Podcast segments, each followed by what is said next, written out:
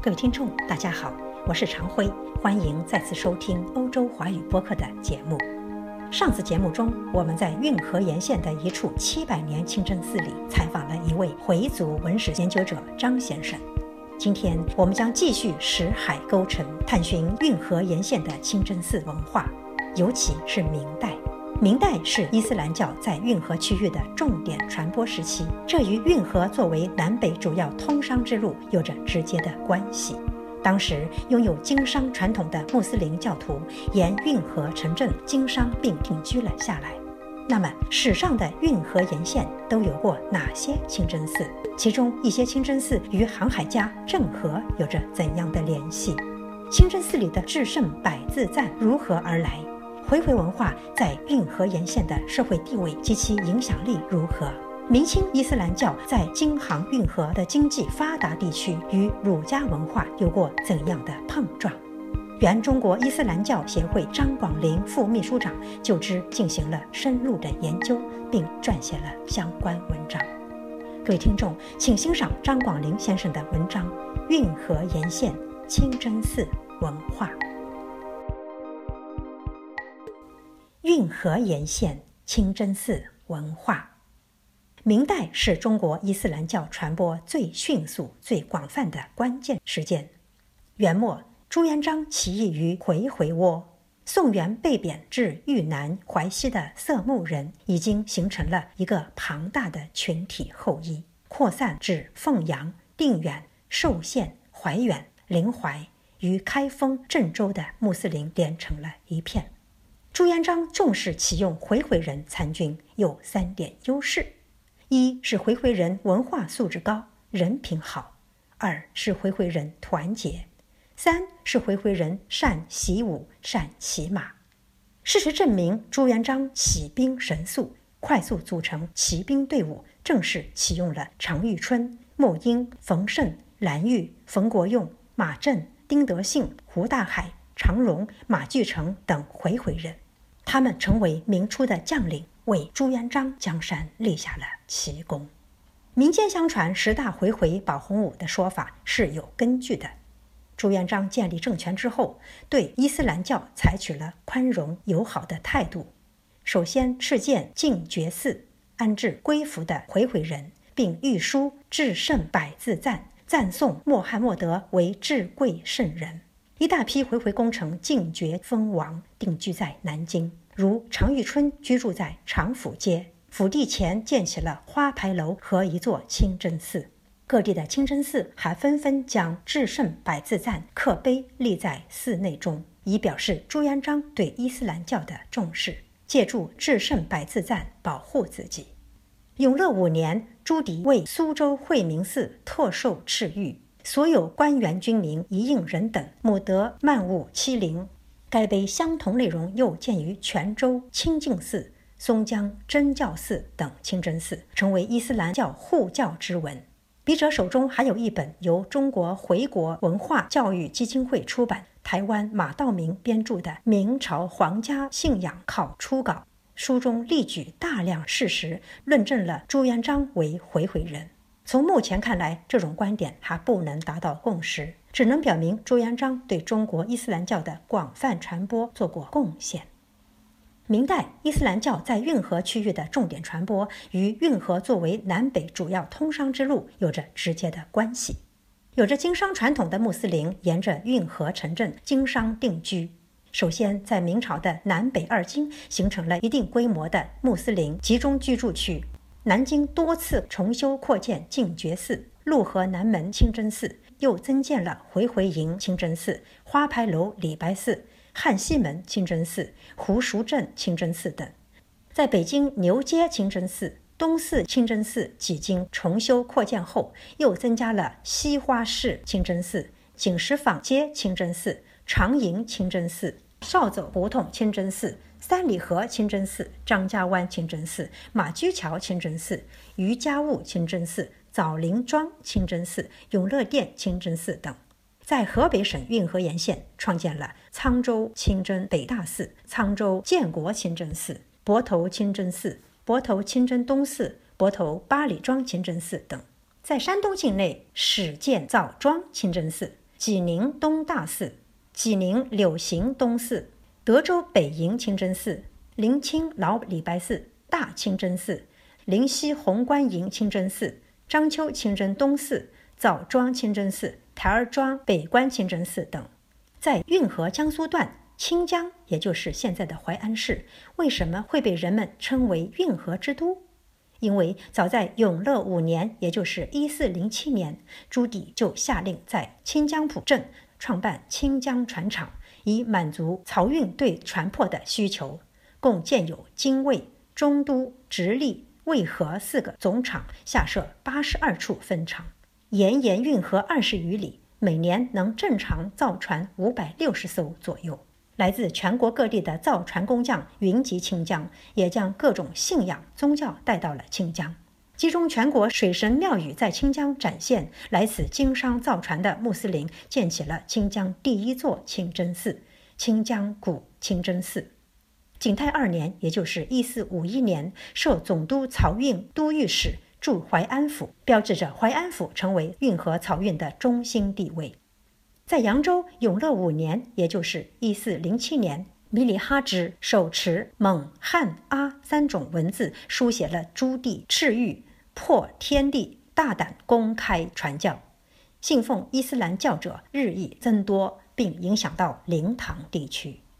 在镇江被毁的古润礼拜寺迁址简字巷扩建，明末镇江开始成为伊斯兰教经书出版地之一，称为镇江版。常州的清真寺始建于明初，据《武进县志》记载，真教寺在池子巷。明初以西域规划彝人安插各府，其人有守故教，不食犬畜，各府皆有寺。本寺出甚漏。万历年间，知府马化龙其先也规划人也，遂扩大之。在运河之畔的苏州，明代时至少建有沙皮巷和丁家巷两处清真寺。更值得一提的是，赛典赤七世孙赛哈志于洪武二十六年，专程在太仓铁毛弄修建了一座清真寺，方便来太仓经商和航运的穆斯林做礼拜。永乐年间，太仓作为郑和下西船队的集结地，更方便了以郑和为首的下西洋穆斯林官兵完成伊斯兰教的武功。据目前所发现的文献资料。赛哈志一生修建的西安、南京、太仓三座清真寺，都与航海家郑和有着密切的联系，这是亲情、族情相结合的表现。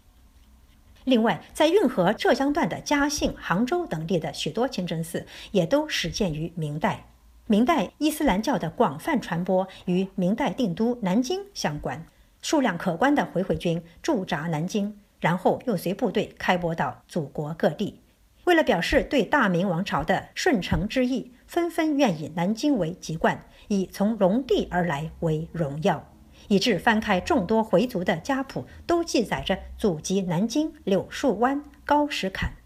其实这两处地点都是明朝驻军的所在地。元代回回遍天下演变成金陵回回遍天下。古代中国的交通有北马南船之说。自京杭大运河开通之后，南船也能北上。明代推行的屯耕政策，更促进了运河沿线城镇穆斯林向农村迁移，形成运河农村地区伊斯兰教更广泛的传播。到明末，伊斯兰教在运河地区的传播由线扩展成面的传播。随着唐宋元明四代大批回民迁居京杭大运河沿线，繁衍生息。人口数量呈倍数增长，出现了更多的回民村落。明末清初，伊斯兰教传播的一个显著特点是运河地区出现了一批回儒，他们是接受过很好的儒家教育文化的回族穆斯林。为了避免伊斯兰教逐渐衰微，回儒们旗帜鲜明地提出了伊斯兰教义必须同中国传统的儒家文化有机结合。并提高到这是中国晚教晚族的唯一出路。这场伊斯兰教振兴运动的领袖人物便是王岱、张忠、吴尊器、刘志和马柱。除了学者马柱来自云南，其余四人都出生于运河的核心区域。他们目睹了大批穆斯林官员在入世离教还是从教弃世上进退两难的境地，例如海瑞、马文生等一批著名回族官员，在寻找不出第三条道路时，便痛苦地与伊斯兰教疏远，最终完全离开伊斯兰教。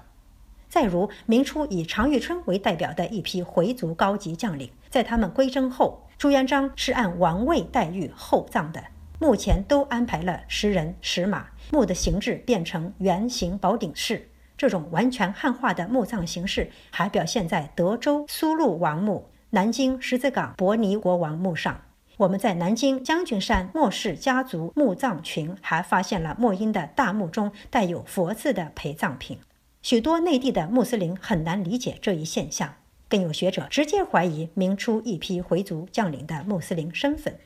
笔者结识了一批莫英的后裔，的确。有相当数量的牧师后裔离开了伊斯兰教，但是居住在云南玉溪的牧师一支至今还保持着伊斯兰教的信仰。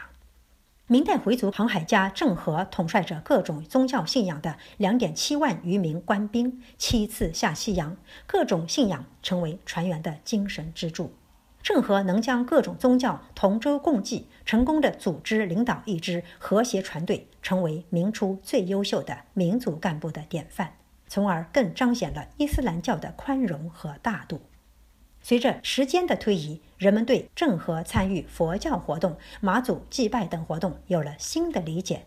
郑和在最后一次下西洋前夕，请求朝廷动用国库钱财重修南京净觉寺，始终。坚持伊斯兰教的信念，最后以身殉职，贡献给祖国的航海事业。明清伊斯兰教在京杭运河经济发达地区与儒家文化强烈的碰撞，许多问题更加凸显。一批回儒的产生是必然的。许多伊斯兰教的学者高度评价了这场运动，一次真正的启蒙宣传运动，一次真正的护教图存运动，一次真正的规划顶新运动。他对以后伊斯兰教在中国发展和兴旺，对回回民族共同体的强化和巩固，都有着不可估量的重大意义。清末以来，八国联军侵略中国，太平天国农民起义，以致后来清代灭亡、抗日战争等动荡的政局，直接影响了运河沿线广大穆斯林的正常生活。例如，在太平天国时期，南京历代修建的三十六座清真寺均遭破坏。常州两座清真寺在洪杨之变中被毁，扬州、镇江、居庸、丹阳、苏州等数十座清真寺都毁于兵险。这使运河地区的伊斯兰教传播更侧重于运河沿线农村的传播。白寿仪教授早在1984年出版的《回族史论集》中就曾经说过：“杭州到通县沿运河两岸各地形成一个回回居聚地带，其中。”如杭州、苏州、丹阳、扬州和山东境内的一些地方，外加北京，在原时就有回回居住的。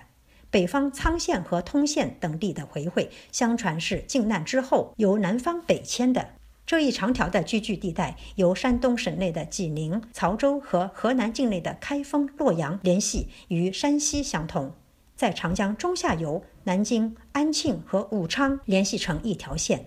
这一条线可以和运河联系起来，由此可见，运河地区的回回民族的形成和发展，成为中国回回民族的重要组成部分。在如何看待伊斯兰教在运河文化中的地位问题上，我们不妨看看安作章教授在中国运河文化史中说过的一段话：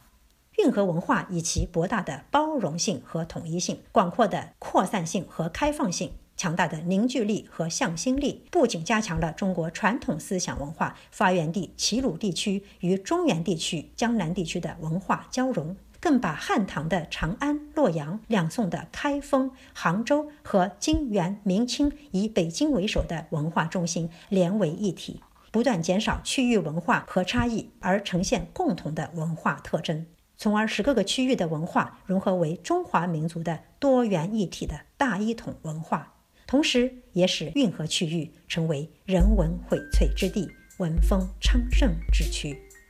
各位听众，今天的节目到此结束，感谢收听，我们下次再会。